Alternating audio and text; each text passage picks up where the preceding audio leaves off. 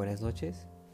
Les voy a hablar acerca del Balance Scorecard o cuadro de mando integral. Eh, esta es una herramienta, una metodología de gestión estratégica utilizada para definir y hacer seguimiento a la estrategia de una organización. Esta metodología creada por los profesores Robert Kaplan y David Norton permite estructurar los objetivos estratégicos de forma dinámica e integral para ponerlos a prueba según una serie de indicadores que evalúan el desempeño de todas las iniciativas y los proyectos necesarios para, lograr su cumplimiento satisfactorio. De acuerdo al método estratégico del Balance Scorecard, la definición de la estrategia de una organización debe realizarse teniendo en cuenta cuatro perspectivas. Estas serían la perspectiva financiera, la de procesos internos, clientes, información y crecimiento. ¿Cómo el cuadro de mando integral o el balance scorecard se volvió integral?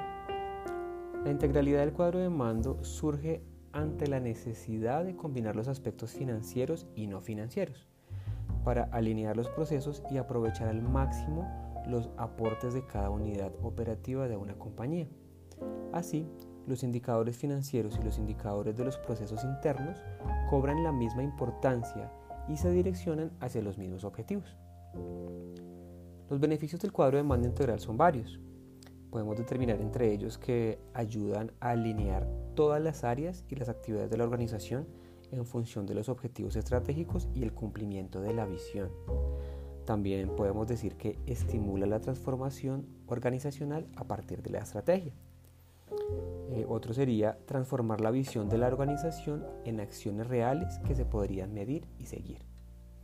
Enfocados en una empresa de recursos humanos, podemos describir la importancia de implementar el Balance Scorecard eh, mencionando lo siguiente. Por ejemplo, dentro del capital humano, habilidades, talento y conocimiento.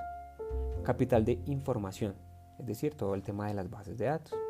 Sistemas de información, redes e infraestructura tecnológica.